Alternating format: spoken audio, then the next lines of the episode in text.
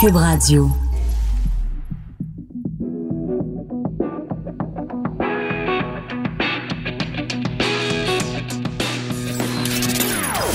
Des opinions bien à elle.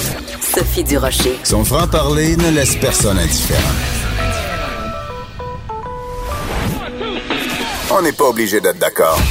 Bonjour tout le monde, c'est Sophie Durocher. On est le 20 décembre 2019 et vous savez, à l'approche des fêtes comme ça, on est nombreux. Il y a beaucoup de gens qui disent, bon, est-ce que je vais arriver à avoir assez de sous pour acheter des cadeaux à tous les gens que j'aime? Ben, il y a des gens qui ont eu la chance de gagner euh, le gros lot au 649, le tirage du 14 décembre. Ils se partagent 9 millions de dollars. Ils doivent partager ça en 45, euh, entre 45 personnes. C'est 45 euh, émondeurs de l'entreprise Arboriculture de Beauce à Beauceville et on a au bout de la ligne un des gagnants, Gilles Bouchard. Bonjour, Monsieur Bouchard. Bonjour, Madame Durocher. Ben, félicitations, Monsieur Bouchard. Comment vous avez su, vous et les 44 autres employés, comment vous avez su que vous aviez le numéro gagnant? Oh, moi, j'ai su qu'on euh, avait gagné, c'est euh, Monsieur Donald Dominique qui lui était le responsable de toujours récolter euh, l'argent et de, on vous dirait, de prendre, de, vérifier les billets. Ouais. C'était toujours comme ça. Moi, je suis retraité. Ah oui. compte, tenu que j'étais retraité et que j'ai travaillé en, comme élagueur et confrère de travail, j'ai pu euh, continuer à cotiser. Puis euh, c'est comme ça. On se voyait pas souvent. Uh-huh. Voyez-vous, j'ai cotisé une fois cette année. Et j'ai vu euh, Donald euh, une fois. Je lui ai demandé si ça allait bien. Donald me répond toujours comme vous. Ça fait 20 ans qu'on cotise euh, à, ce fameux lot-là. Et puis il me dit un beau jour, ça va arriver, ça va arriver. Et tout le monde a continué. Fait que mardi soir, il m'a appelé, il m'a dit Gilles, je t'appelle. À soir, je t'appelle. oh, j'ai dit, ça y est. Fait que là, il m'a dit, on, là, on vient de tu viens de gagner 200 000 fait que j'ai dit combien qu'on est? 45 ben, personnes et le lot était de 9 millions. Fait que c'est fabuleux. C'est 200 000 dollars euh, à chaque personne. Fait que c'est la richesse qui est partie. Eh oui, alors là maintenant, euh, donc vous, vous avez quel âge, Monsieur Bouchard?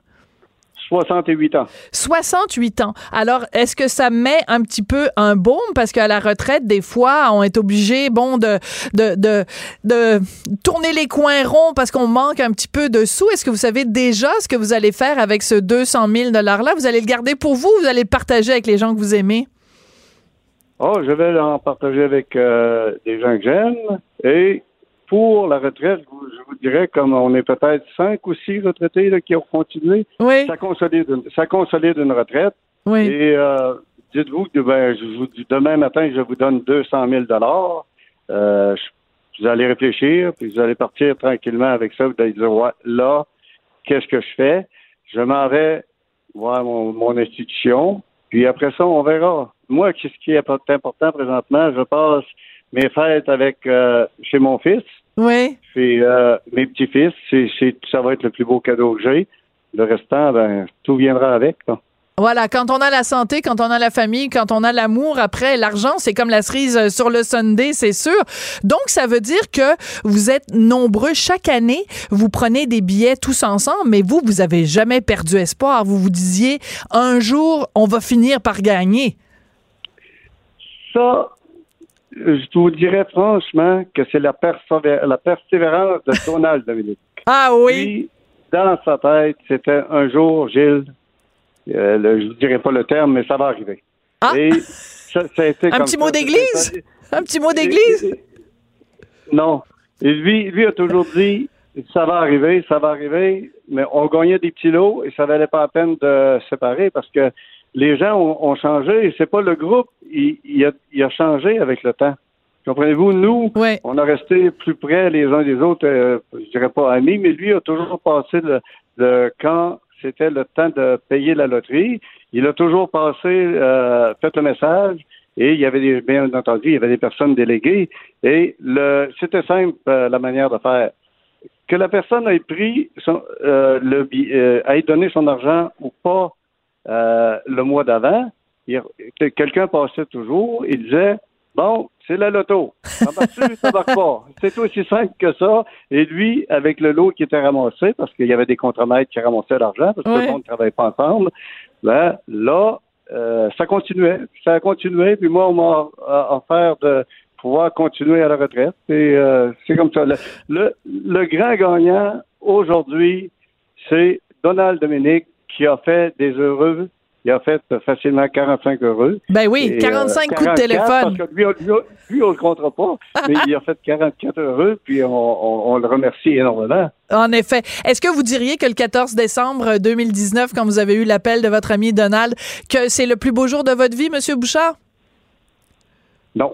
Non? C'est quoi? Quand vous vous êtes marié? C'est pas, pas, pas l'argent qui qui, va faire le, me dire que c'est le plus beau, le plus beau jour de ma vie. C'est, c'est, l'argent, je vois ça comme de l'énergie gagnée. Hum, c'est tellement bien dit. C'est comme ça. C'est de l'énergie gagnée. C'est très bon. C'est, comme je vous ai dit tout à l'heure, c'est une répartition de la, richesse. Il y a des jeunes, il y a des jeunes ici qui ont peut-être, qui ont pas 30 ans, hum. qui, eux, ils partent déjà là avec un montant de 200 dollars. Fait que euh, pour rapper. 200 000, oui. Euh, c'est déjà beaucoup là. En ils n'ont pas besoin de le remettre et toute la, syndicalisation parce que ce, groupe-là, c'est des gens syndiqués. Parce que les élagueurs sont syndiqués, les élagueurs réseau, ils sont syndiqués à travers le Québec. Alors, vive les syndicats. Merci beaucoup, Monsieur Bouchard. Puis, ben, félicitations. Et euh, ben, j'aime beaucoup votre philosophie de vie là, de la répartition euh, de la richesse. En tout cas, dépensez-le bien cet argent-là. Vous l'avez euh, bien mérité à la retraite. Puis, félicitations aussi aux quatre 44 autres gagnants, donc qui se partagent ce lot de 9 millions gagnés au 649. C'est les employés de l'entreprise Arboriculture de Beauce à Beauceville. Félicitations à tous les gagnants. Madame? Oui? Je tiens à remercier l'Auto-Québec aussi pour nous recevoir. C'est très bien fait et avec euh, euh, professionnalisme et c'est très bien. On vous remercie beaucoup et bonne journée, madame. Merci. Ben, bonne journée à vous. Je pense que vous allez en avoir une bonne. merci, merci. Merci, Monsieur Bouchard. On n'est pas obligé d'être d'accord. Joignez-vous à la discussion. Appelez ou textez. 187 Cube Radio. 1877 827 2346. Alors, J.K. Rowling, bien sûr, vous la connaissez, l'auteur de la série Harry Potter. Ben, elle est dans l'eau chaude en ce moment. Pouvez-vous croire qu'elle se fait traiter de transphobe? Donc, la transphobie, c'est la haine des personnes transgenres. Pourquoi? Parce que J.K. Rowling a écrit un tweet, donc un gazouillis sur Twitter, dans lequel elle prend la défense d'une dame euh, qui s'appelle Maya Forstater, qui a perdu son emploi parce qu'elle avait tweeté qu'une personne ne peut pas changer son sexe biologique. Autrement dit, oui, on est quand on est puis qu'on est une femme. Oui, on peut être transgenre et transitionner dans un autre sexe, mais on reste quand même euh, marqué par le sexe qu'on a eu au départ. J.K. Rowling a pris la défense de cette dame-là et maintenant J.K. Rowling se fait traiter de transphobe. Est-ce que chaque fois qu'on se pose des questions sur les personnes transgenres, on se fait qualifier de transphobe? On va en parler avec Russell Aurore Bouchard, qui est historienne et auteur. Bonjour, Madame Bouchard, comment allez-vous? Ça va bien, vous-même? Ben moi, ça va très bien. Qu'est-ce que vous pensez de ça? Est-ce que J.K. Rowling a raison de se faire traiter de transphobe? De se faire traiter de transphobe, non. Elle a parfaitement raison d'affirmer cela parce que c'est une réalité. Le sexe, c'est biologique, c'est génétique. D'ailleurs, on le découvre par la génétique. Euh, et ce qu'elle a dit là, c'est euh, peut-être nouveau dans la, la, planète là présentement parce que tout le monde euh, navigue à, à, la même enseigne, mais le sexe, c'est biologique. L'identité du genre, c'est autre chose. C'est ça, c'est le sexe psychologique. Et il va falloir à un moment donné que même les transsexuels, les autres mêmes, les transgenres, les psychologues, les anthropologues commencent à se poser des vraies questions. Là, depuis quelques années, on est entré dans une sorte de couloir où il est interdit de critiquer, de poser des mhm. questions. Euh, moi, je suis totalement contre ça. Écoutez, euh, vraiment, là, euh, à 71 ans, moi, je sais qui je suis, là. Euh, mon identité de genre, c'est quelque chose. C'est un rapport que j'ai personnellement avec ma, avec, dans ma tête avec la société. mais euh, je reste toujours avec un sexe masculin. J'ai une prostate, là. J'aurai jamais d'utérus, moi. Ouais. Il faut qu'on le comprenne, là. Mais, mais le discours que vous, vous tenez, Madame Bouchard, est très différent du discours vraiment dominant en ce moment. C'est-à-dire que vous, vous êtes une femme transgenre, mais vous reconnaissez vous-même, vous avez une prostate, vous n'avez pas d'utérus. Mais, J'ai passé ce jour à l'hôpital la dernière semaine là, pour justement une, une, euh, une biopsie de la prostate. là. Ça remet les, les, les choses en perspective. Hein? Ouais, mais pourtant, euh, il y a plein de gens, quand on dit, par exemple, une femme transgenre, un homme transgenre, il y a beaucoup de gens qui disent, ben, à partir du moment où tu es une femme transgenre, tu dois aller, par exemple, euh, dans un, refuge pour les femmes. Tu peux avoir euh, des soins esthétiques pour les femmes. Tu peux aller, si tu vas en prison, ben, on va te mettre en prison avec les femmes. Donc, on considère, et même si tu tombes, si un homme qui est devenu femme, si une femme qui est devenue un homme tombe enceinte, on va dire que c'est un homme qui est enceinte. C'est le monde dans lequel on vit en 2019, c'est ça, là. Vous, vous êtes complètement à contre-courant, là. Ben, moi, là, je vis une réalité. Ouais. Contrairement aux psychologues qui vivent, euh, qui émettent des idées à partir de la réalité des autres qu'ils entendent, euh, moi, je, je vis une réalité qui est celle de biologiquement d'un homme qui, de, dans toute sa vie, a toujours eu l'intime conviction d'être dans sa tête et d'être mieux aussi, d'être une femme. Euh, bon, c'est une dualité, c'est une contradiction qui est énorme, surtout pour ceux et celles de ma génération, parce que là, les tabous entraient en ligne de compte. Aujourd'hui, il y a eu un éclatement, c'est une pulvérisation des tabous, euh, de, de tout le contexte. Alors, on n'est plus pareil. Là, euh, écoutez, euh, moi, je me sens très, très, très inconfortable euh, dans cette façon de- de- d'analyser la, la question des, des transsexuels, des transgenres. Euh, on, est en- on a dérapé, on, on empêche le questionnement. Euh, il y a, les gens ont le droit d'avoir des avis contraires. Euh, les psychologues devraient se remettre à étudier réellement, à questionner des personnes qui, comme moi, après avoir vécu pendant 60, 70 ans une telle expérience, on peut donner maintenant cette impression.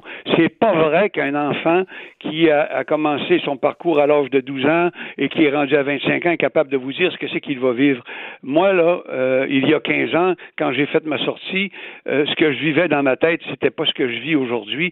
Le- le- le- la, la plateforme planétaire, la plateforme sociale, le questionnement a complètement changé.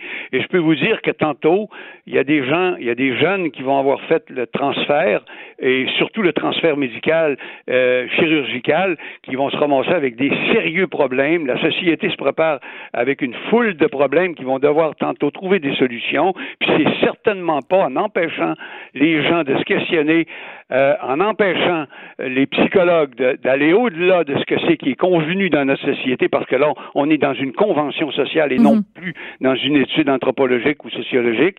Il va falloir tantôt qu'on ouvre le débat. Il n'est pas ouvert. Et ça, je trouve ça bien malheureux parce qu'il y a des gens, il y a des jeunes qui vont se ramasser mal tantôt, là. Oui, parce que c'est ça, en fait, vous mettez le doigt exactement sur ça, c'est que c'est un sujet où euh, tout le monde doit penser pareil. On n'a pas le droit dans la société actuelle en 2019 de se questionner, d'avoir des malaises, de poser des questions ou de porter un regard critique, de remettre en question la théorie du genre. Si on le fait, s'il nous arrive la même chose qu'à J.K. Rowling, on se fait traiter de, de transphobe. Ce qui serait quand même assez ironique dans votre cas, c'est que vous, vous vous fassiez traiter de transphobe alors que vous êtes une personne transgenre. Oui, ben moi je ne refuse pas de voir la réalité en face. Bien sûr Ouais. qu'il y a toujours l'inconfort quand je vais dans une salle de toilette. Vous avez parlé tantôt de la prison pour femmes. Ce serait pour moi évidemment euh, impossible d'aller dans une prison pour hommes. Évidemment, à 71 ans, ça se pose pas la question pour moi. Mais si j'avais à y aller, j'étais confronté à un tel dilemme, ce serait atroce là.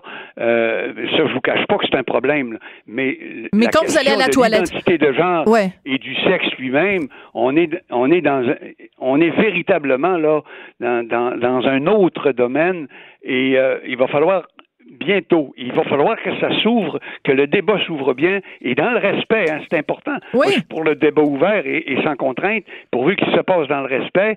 Euh, ça ne veut pas dire que j'ai toute la solution, que j'ai toute la réponse. J'ai moi un parcours qui m'appartient Et ce que j'ai constaté à travers tout ce parcours-là, c'est que les psychologues étaient, euh, étaient très euh, malléables. Hmm. Euh, on est capable, véritablement, quand quelqu'un veut avoir son opération, il n'y a rien qu'à dire au psychiatre, écoute, je me sens, moi, je vais me suicider, là, je me sens dans un corps de femme, je me sens une, une femme dans un corps d'homme, puis si on change pas, je vais me suicider. C'est que vous pensez que le psychiatre va faire. Le psychiatre va lui marquer, donnez-y son opération tout de suite, on lui sauve la vie. Ouais. Mais ça veut pas dire. Il y a énormément de Euh, Moi-même, euh, j'ai pu vérifier. À un moment donné, j'ai passé trois fois chez un psychiatre justement pour euh, la, la démarche de, de, de, de transformation et tout. De transition, Et je me ouais. suis aperçu que le psychiatre n'y connaissait strictement rien. Il y a des psychologues qui sont venus me rencontrer, mais alors là, ces psychologues-là, hommes et femmes, étaient complètement dans le champ. Je dis pas que ah non, complètement dans le champ. Et c'est dans ça qu'on vogue présentement. Je dis pas que tous les psychiatres, tous les psychologues sont dans le champ, mais je dis que moi, j'en ai rencontré. La majorité était dans le champ.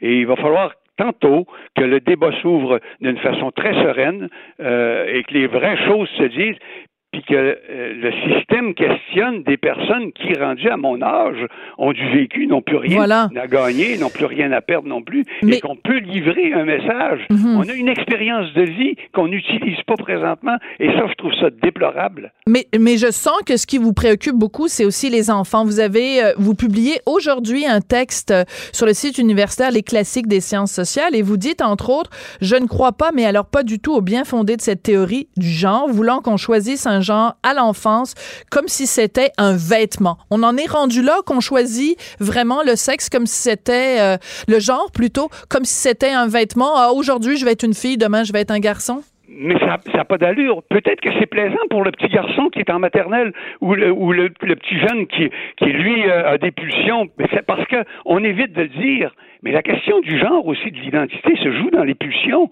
Et là, il y a des travers qui se développent. Et, si et tout ça doit être interrogé parce que on peut partir dans une dérive. Un, un- un jeune peut partir dans... Il ne sait pas faire démêler qu'est-ce que c'est que son sentiment, son émotion d'être une fille ou, ou la pulsion que ça lui donne d'être habillé? Mais ça, c'est même pas questionné. C'est encore tabou. C'est un tabou. Par- Jamais vous entendrez parler d'un transgenre, homme ou femme, qui va parler de ses pulsions. Jamais. Et pourtant, on en a. Ça fait partie de la game. Ouais, c'est drôlement intéressant. Puis je, je tiens à signaler en terminant, euh, Madame Bouchard, que vous terminez votre texte en disant que cette notion-là de ben, le sexe, c'est quelque chose, le genre, c'est quelque chose qu'on choisit. Euh, vous dites que ça s'inscrit parfaitement dans la perspective d'un pays post-national, tel qu'annoncé par le Premier ministre Justin Trudeau. C'est une construction idéologique, en fait. Hein? Euh, euh, c'est de la désocialisation. Il y a plus de société, plus de points de repère, plus de religion, plus de culture, plus d'histoire. On est juste des individus qui forment une biomasse. C'est un texte vraiment brillant. Ça a été un plaisir de vous parler. Puis, euh, ben, on prend la défense de J.K. Rowling. C'est pas vrai qu'elle est transphobe. Mais moi non plus, je suis pas. Ben non, Mais je si le on sais. Mais, mais si on m'en veut pour ça, ben tant pis. Écoutez, je souhaite un joyeux Noël à tout, à, à tout votre auditoire et euh, à vous-même, à votre époux, à, vous, à votre enfant. Et euh, que le bon Dieu vous bénisse si vous croyez en Dieu. ben, pas, pas vraiment, pas beaucoup, même pas du tout, mais c'est très gentil. La pensée, euh, c'est ça qui compte. Ben, que le ciel vous bénisse de bord. Bon, ben voilà, exactement. Merci beaucoup, donc, euh, Russell Horreur Bouchard, euh, donc, qui est euh, historienne et auteur autour de sujet de cette controverse hallucinante. Vous devriez avoir les horreurs qui s'écrivent sur J.K. Rowling parce qu'elle a eu le malheur de dire un homme, c'est un homme, puis une femme, c'est une femme. C'est fou, hein? Bienvenue à 2019.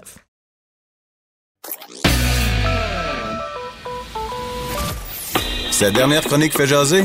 Écoutez pourquoi. On n'est pas obligé d'être d'accord. Cube Radio. Question quiz. Qui a déclaré récemment On a entendu des histoires qui font mal au cœur, on ne peut pas rester les bras croisés? Ben, la réponse, c'est Régine Laurent, donc, qui est à mi-chemin de ses travaux pour les travaux, en fait, de la Commission spéciale sur les droits des enfants et la protection de la jeunesse. Comme elle a déjà émis cinq recommandations, on a pensé en parler avec Camille Bouchard, qui est psychologue, ex-députée et surtout qui est auteur du fameux rapport Un Québec fout de ses enfants, un rapport qui de 1991, mais qui a vraiment marqué les esprits au Québec. Monsieur Bouchard, bonjour. Oui, bonjour. Quand euh, Régine Laurent dit qu'elle a entendu des histoires qui font mal au cœur lors de la commission, j'imagine que vous n'avez pas de difficulté à la croire? Non, pas du tout.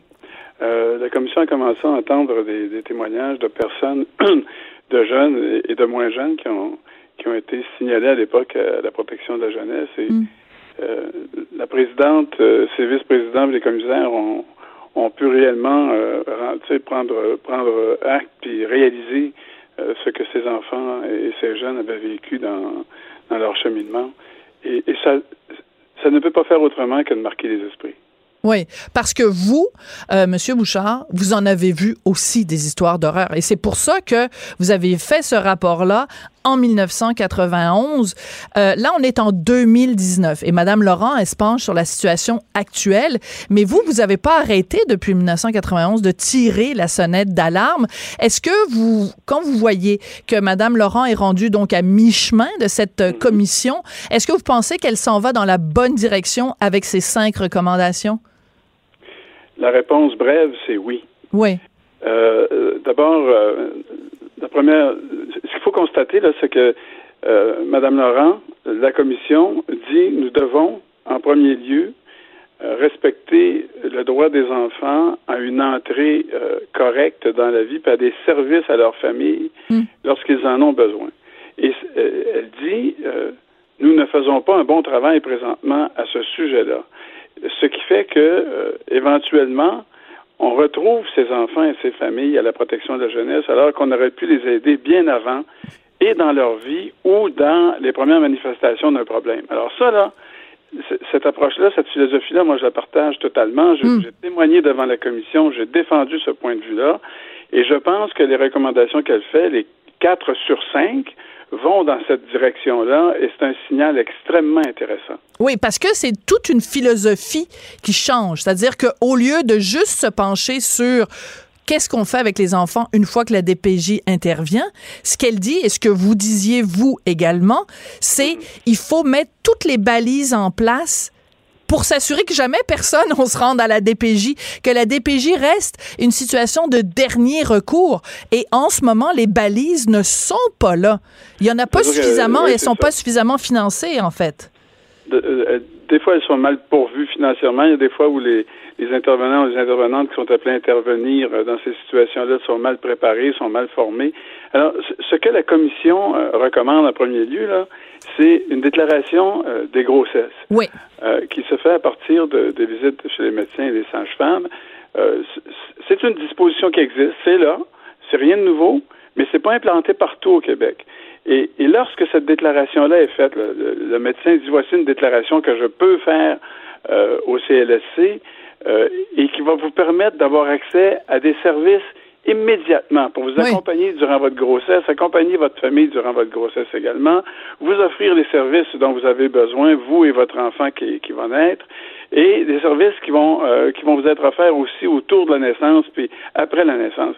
Ça là, c'est un premier, c'est une première recommandation qui est très très très importante parce que souvent les familles qui en ont le plus besoin ne savent pas quels services existent voilà. et ont de la difficulté à rejoindre ces services-là lorsque les services, les services sont offerts, effectivement. Alors ça, c'est un premier bon point. Moi, je pense que euh, là-dessus, là, euh, il y a euh, un gain majeur si le gouvernement bouge là-dessus. Oui, et en fait, c'est important de le dire parce que donc, Madame Laurent a émis ses cinq recommandations à mi-chemin de la commission et tout de suite, Lionel Carman, donc le ministre responsable, a dit, ben, je vous assure que ça va pas être, on va pas prendre les recommandations puis les mettre sur la tablette. Là. On va les implanter dès 2020.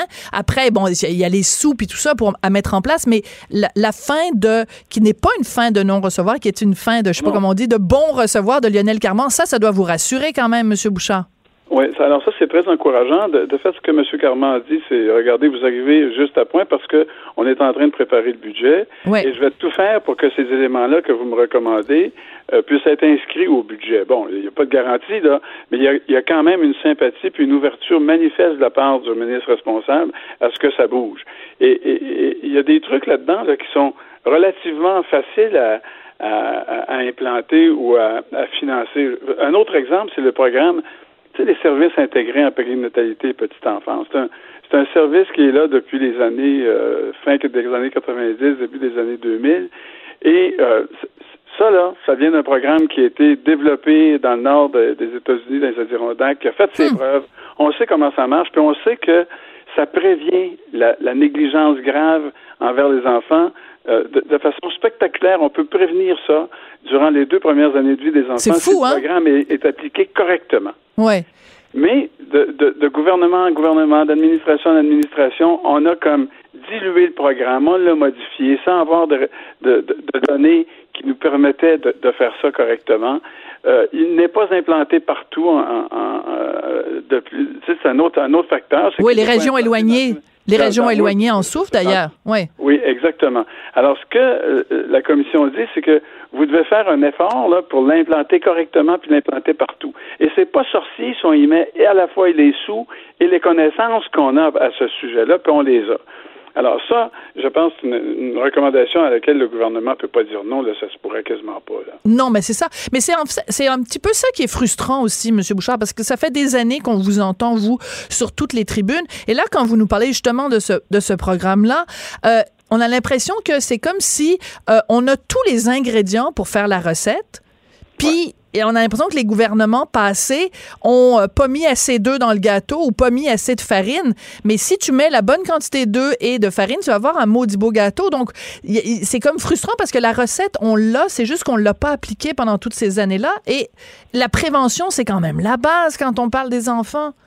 Oui, mais vous voyez, peut-être pour la première fois depuis des années, on parle de prévention en, en, termes concrets. Oui. On, on, en parle en termes de déclaration de grossesse, en termes de d'ouvrir, de, de, de s'assurer que les enfants qui en ont besoin occupent les places dans les CPE qui leur sont réservées. Ça, c'est des enfants très souvent dans, qui sont dans des familles défavorisées, milieux extrêmement difficiles, des fois des bon des enfants qui ont des difficultés particulières, des handicaps. S'assurer qu'ils sont là euh, y a, y a, les services de on a dit il faudrait que les groupes communautaires, il y en a comme 260 groupes communautaires qui qui œuvrent dans le milieu de la famille puis des enfants soient soutenus financièrement correctement, minimum 200 000 par. Il n'y a pas beaucoup d'obstacles à ça là. Euh, il y a souvent là-dedans des expertises importantes pour mettre en contact les familles avec les services dont elles sont, des services qui sont pas menaçants, qui sont près des familles, qui se déplacent vers les familles, des, des gens qui connaissent euh, le contexte dans lequel les familles vivent. Alors, c'est des, des, groupes importants qu'il faut, qu'il faut supporter. Ils sont là. C'est pas besoin d'installer une autre infrastructure, une autre structure compliquée. Il s'agit de les soutenir convenablement. Alors, moi, je suis encouragé parce que non seulement on dit il faut prévenir, mais aussi on dit concrètement comment on peut y arriver. Voilà. Rapidement. Prévenir et soutenir. Et moi, bon, j'en ai parlé aux auditeurs euh, récemment. Je suis marraine d'un centre de pédiatrie sociale à Ville-Saint-Laurent et mm-hmm. je le sais pour parler avec les gens qui travaillent dans celui-là, mais dans plein d'autres ressources c'est mhm. que les, les, gens qui travaillent là passent la moitié, pour ne pas dire les trois quarts de leur temps, à chercher du financement au lieu d'être sur le terrain, travailler pour les enfants.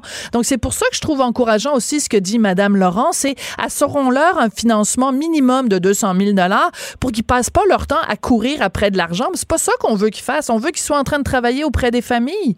Oui, et qu'ils continuent de faire euh, à se former correctement aussi, parce que toujours de nouvelles connaissances. Absolument. Euh, développer. Il faut avoir le temps de s'arrêter, avoir donc le financement pour le faire. Euh, aller à des journées d'études, se spécialiser dans certains domaines et, et, et toute l'approche aussi auprès des familles qui sont mm. en difficulté et qui sont qui sont parfois réfractaires, là, qui, qui, ont peur des services, mais ces gens-là sont capables de les approcher sans, sans qu'ils représentent des menaces. Alors, je pense que c'est une très bonne disposition aussi, mais je pense également que la Commission doit aller beaucoup plus loin que ça. Qu'est-ce qu'elle euh, devrait faire, la Commission? Ben, ben, je pense qu'elle devrait dire au gouvernement, écoutez, et, et Mme Laurent a commencé à, aborder ce sujet-là. Elle, a dit, si on avait affaire à une bactérie, une vilaine bactérie, là, ben, Hein, on, aurait déjà plein de dispositions dans notre système de santé pour faire face à ça. Si la maltraitance... La, maltraitance, c'est comme une bactérie. Si la maltraitance était une bactérie, on mettrait tout en place pour qu'elle ne se propage pas. C'est une ben, ben phrase extraordinaire. C'est une phrase extraordinaire et moi je pense que ça, ça indique que la Commission a pigé le message qu'il mm. faut que ça devienne un enjeu majeur de santé publique, la maltraitance, puis il faut que chacun des directeurs de santé publique dans chacune des régions soit tenu imputable de ce que, à ce qu'on puisse mettre en place toutes les dispositions, tous les services, tous les programmes que l'on peut afin de prévenir la maltraitance. C'est-à-dire, donc, d'offrir des services auxquels les familles et les enfants ont droit dès avant leur naissance jusqu'à l'âge de 6 ans. Et si on faisait ça correctement, là, on aurait, je, je vous le garantis, on aurait une, on ferait une différence énorme dans la vie des familles et des enfants et on, va, on verrait un changement énorme dans les statistiques. Absolument. Et je pense que la commission est désormais sensibilisée à cela moi, je souhaite qu'elle l'exprime encore plus clairement dans ses prochaines recommandations. Et moi, je trouve que, euh, bon, 2019 aura été une année excessivement triste euh, concernant les droits des enfants. Bien sûr, on va tous euh, quitter cette horrible année en pensant à la petite fille de Grenby qui est morte dans des conditions atroces, abandonnée par le système, abandonnée, on peut le dire, par la société québécoise euh, à différents niveaux. et je pense que, je ne sais pas si vous allez être d'accord avec moi, Monsieur Bouchard, mais le fait que Régine Laurent prenne position maintenant à quelques jours de la fin de l'année, je trouve que sa, compassion et sa bienveillance, ça vient mettre un petit peu un baume et une lueur d'espoir à la fin de cette horrible année 2019. Moi, je suis tout, à fait d'accord avec vous. Et, de fait, euh, ce que ça fait également, c'est que ça maintient euh, pour vous et pour moi et pour toute la population euh, un intérêt vif autour de cette question-là et on, ne se sent pas abandonné. La commission nous donne un signal comme quoi ils sont en train de faire des, travaux sérieux. Lorsqu'ils annoncent une recommandation, avancent une recommandation, c'est bien appuyé et euh, ils nous disent ce n'est qu'une partie des trucs euh, ou des, des choses que l'on va euh, faire durant les prochains mois. C'est un très bon signal. On va se quitter là-dessus. Merci beaucoup, M. Bouchard. Ça a été un plaisir de vous parler. Puis on se souhaite collectivement que 2020, ce soit l'année où on prend vraiment soin de nos enfants. Merci beaucoup, M. Bouchard. Je vous en prie. Au revoir. On n'est pas obligé d'être d'accord, mais on peut en parler. Sophie Durocher, on n'est pas obligé d'être d'accord. Cube Radio. Le 1er janvier 2020, pour beaucoup de gens au Québec, ça va être le triste rappel d'un anniversaire vraiment euh, horrible. Il y a 40 ans, dans la ville de Chapet, un incendie dévastateur. Euh, bon, tous ceux qui étaient là à ce moment-là s'en souviennent. Et Thérèse Villeneuve, qui est ma prochaine invitée, est en train d'écrire un livre à paraître bientôt sur l'incendie de Chapet, 40 ans plus tard. Madame Villeneuve, bonjour. Bonjour. Pour ceux qui sont plus jeunes et qui ne s'en souviennent pas, oui, il y en a peut-être qui ont jamais entendu parler du fameux incendie de Chapet. Pouvez-vous commencer par nous rappeler ce qui s'est passé donc le 1er janvier 1980? Alors, pendant que les gens étaient réunis pour la fête annuelle du jour de l'an et qu'on pensait que tout était terminé après une heure de la nuit, un fêtard, pour s'amuser, a décidé d'allumer les branchages de sapin qui décoraient la salle et les gens n'ont pas pu évacuer euh, tous et malheureusement 48 personnes ont péri suite à cet incendie. Et ils ont péri, bon, les, gens qui sont morts sont morts dans des conditions vraiment atroces, puisqu'il y avait une panne de courant, les gens ne voyaient plus rien.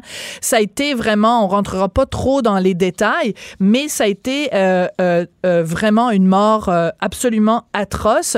Et là, l'intérêt pour vous, euh, quand vous écrivez ce livre-là, c'est aussi de parler des victimes secondaires, c'est-à-dire euh, les premiers répondants qui sont arrivés sur les lieux et qui sont marqués encore 40 ans plus tard par ce qui s'est passé le 1er janvier. Tout à fait. Mais les victimes secondaires sont plus nombreuses que les répondants et les intervenants. Il y a aussi ceux qui sont affectés de façon euh, terrible euh, même s'ils n'étaient pas présents, parce que c'est un village entier qui a été décimé. Alors, il y a des milliers de personnes à cet endroit qui ont été des victimes secondaires. Oui, vous parlez bon donc évidemment tout le reste euh, du village parce que donc Chapet, on le rappelle, c'est dans le nord euh, du Québec et il y a vraiment un parallèle qu'on peut faire madame Villeneuve entre ce qui est arrivé à Chapet en 1980 et ce qui est arrivé par exemple à Lac Mégantic. Donc évidemment parce qu'il y a un incendie, mais aussi parce que c'est une petite communauté tricotée serrée et que c'est un drame qui a vraiment euh, bouleversé la communauté au complet. Oui, tout à fait. Il y a beaucoup de parallèles à faire, sauf que Chapet avait les caractéristiques d'une ville minière, nécessairement isolée et autosuffisante. Hmm. Alors, ça a eu des avantages et des inconvénients. Les avantages, c'est que les gens ont été très généreux, se sont soutenus mutuellement, ont pris soin euh, entre eux des personnes blessées. Et euh, les inconvénients, c'est que les gens ont été pris dans, dans l'isolement, dans la solitude et le hmm. manque d'aide par la suite, ce qui n'a pas été le cas à Lac Mégantic où l'aide psychosociale s'est déployée rapidement et de façon efficace. Mais il y a aussi les années, c'est-à-dire qu'en 1980, on n'était pas équipé, on n'était pas aussi conscient à l'époque de, par exemple, de quelque chose aussi simple que le syndrome post-traumatique. C'est des mots qu'on ne prononçait peut-être pas, même pas à l'époque, alors qu'on a appris des leçons quand même de Chappet. Donc aujourd'hui, euh, quand il y a des, des, tragédies qui arrivent, on est mieux équipé. On a, on a quand même appris de ce qui est arrivé à Chappet.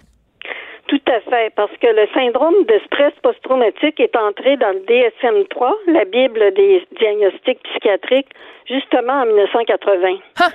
Alors, il n'y a pas un seul cas qui a été diagnostiqué de Chappet. Il n'y a eu aucune compensation euh, d'aide de IVAC, qui est l'organisme qui Êtes-vous sérieuse? Oui, tout à fait.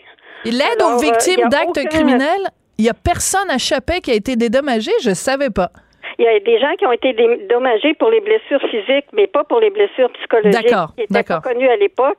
Mais même à ça, pour les blessures euh, physiques, ça a été minime et on a même refusé un certain nombre de cas en disant les blessures n'étaient pas assez sérieuses parce qu'on ne tenait pas, hmm. cette loi d'IVAC est vraiment insatisfaisante, elle ne tient pas compte de la, de la douleur et de la souffrance psychique. C'était voulu, quand on a fait cette loi-là, de ne pas inclure la douleur. On sait comment les brûlures causent la douleur. Absolument, terrible. Il y a énormément de gens qui n'ont pas été aidés suffisamment euh, à tout point de vue, là, psychologique et aussi compensation financière. Oui. Quand euh, c'est arrivé à Chappet, bon, bien sûr, vous l'avez dit, donc une ville minière, une ville euh, isolée dans le nord du Québec. et évidemment, ben, c'est sûr, un petit village comme Chappet, ils n'ont pas un service d'incendie comme on peut en avoir un à Montréal ou à Québec. Donc, c'est des pompiers volontaires ça a joué aussi. Je pense on a on a amené des blessés euh, voir euh, au CLSC euh, qui venaient d'être créés. Les infirmières étaient jeunes, inexpérimentées et il n'y avait même pas de médecin de garde cette journée-là. Et on venait de changer la vocation de l'établissement parce qu'avant ça, la ville minière fournissait son propre hôpital. Alors, l'État avait décidé de fermer l'hôpital pour mettre un CLSC, mais avec beaucoup moins de services qu'avant. Incroyable.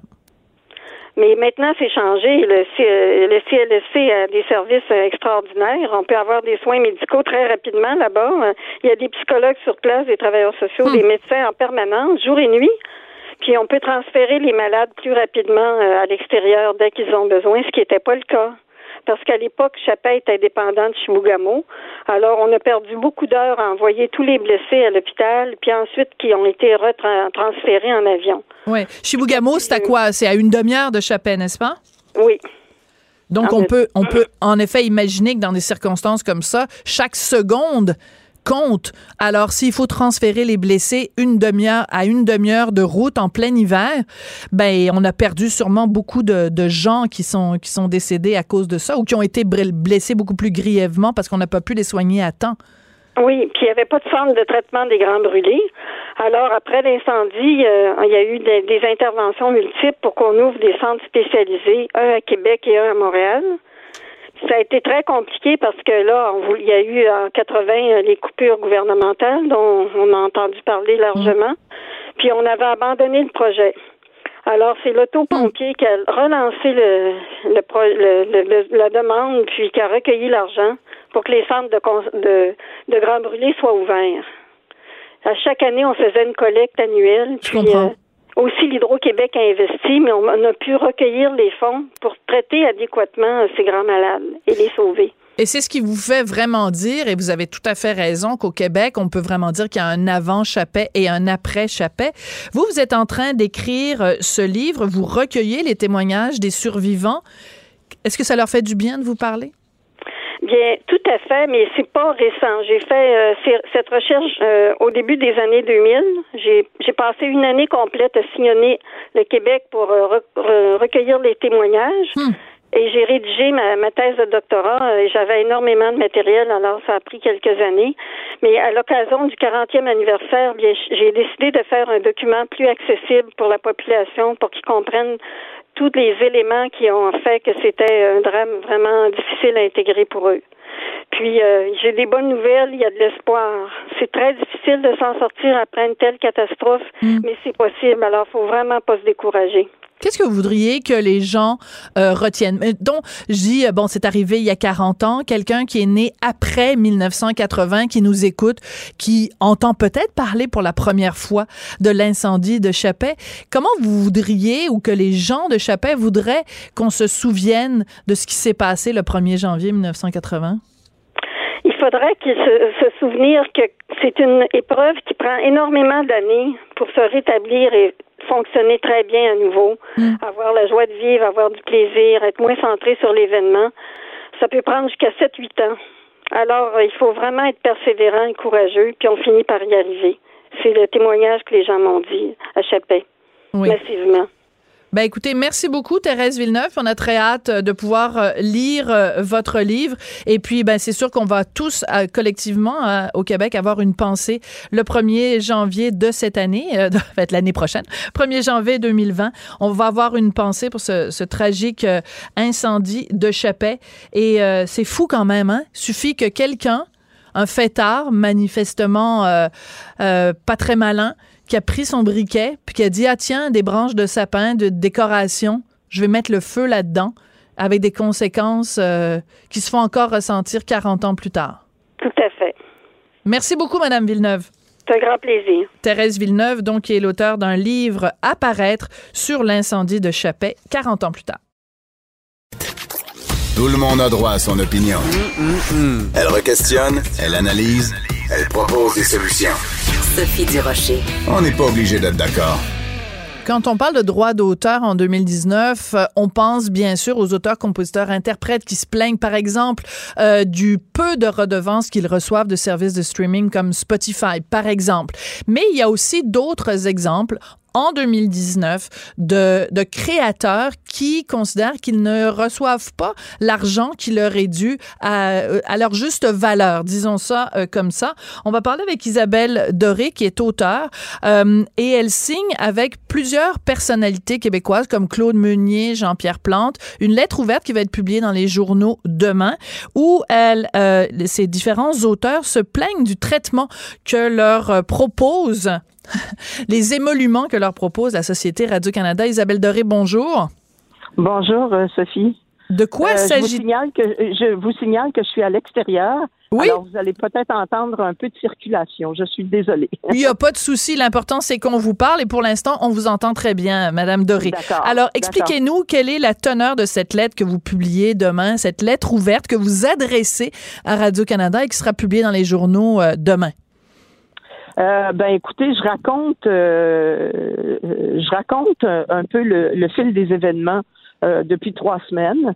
Euh, on a reçu euh, un courriel de de Radio-Canada qui nous offrait une somme absolument dérisoire pour rediffuser six épisodes de l'Africassé sur la plateforme Tout TV.